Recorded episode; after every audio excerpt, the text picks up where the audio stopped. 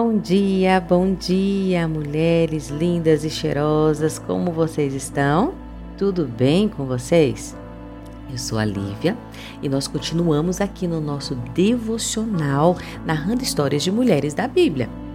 A personagem de hoje está em 2 Samuel, capítulo 17, versículo 19, que diz assim: E a dona da casa colocou a tampa sobre a boca do poço. Para disfarçar, espalhou grãos de cereal por cima. Avistou ao longe os dois cavaleiros seguirem para suas terras. Aos poucos, os viu chegando até sua casa e descerem pelo poço. Estavam fadigados e, àquela altura, já sabia que Davi e seus homens rodeavam por aqueles lados. Davi fugiu de Absalão, seu filho, que lhe jurou de morte para ter seu lugar no trono. Ela sabia que aqueles homens seriam procurados e não poderia fazer com que os homens do rei Davi fossem pegos na sua própria casa.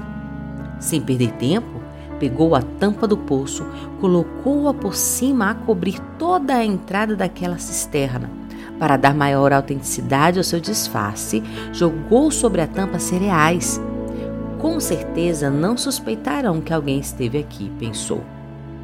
Mais tarde, os soldados de Absalão chegaram em sua casa e, ao vê-la, perguntaram se por acaso haviam visto dois homens de Davi. Com a certeza de que protegia o servo de Deus, disse que os homens que viu passarem por aquelas terras seguiram pelo curral das ovelhas, apressadamente em direção ao rio. Seguindo a informação daquela mulher, os soldados foram adiante.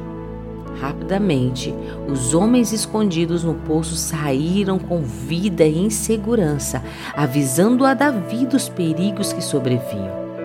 Uma mulher de ousadia e coragem deixou-se ser usada para a proteção de grandes guerreiros. Uma simples mulher que não teve seu nome mencionado, mas suas atitudes de coragem serviram de inspiração para todas nós muitos anos depois. Eu fico imaginando o sentimento que aquela mulher teve enquanto realizava toda aquela boa ação. Ela poderia ser morta se sua mentira fosse descoberta. Talvez até sua casa toda pagasse por sua ação de misericórdia e coragem. Aquela mulher, ela não olhou situação ou impedimentos.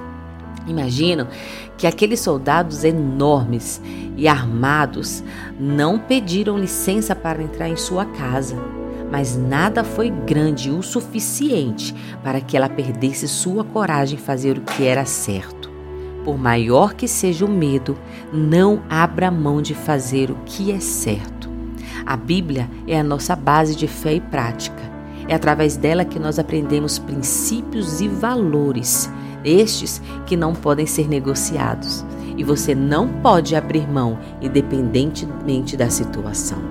Eu penso que Deus ele nos dá situações dessas para mostrar a nós e também ao mundo que ele é vivo e através das nossas ações ele continua trazendo vida. Um grande beijo para você e nos vemos até a próxima.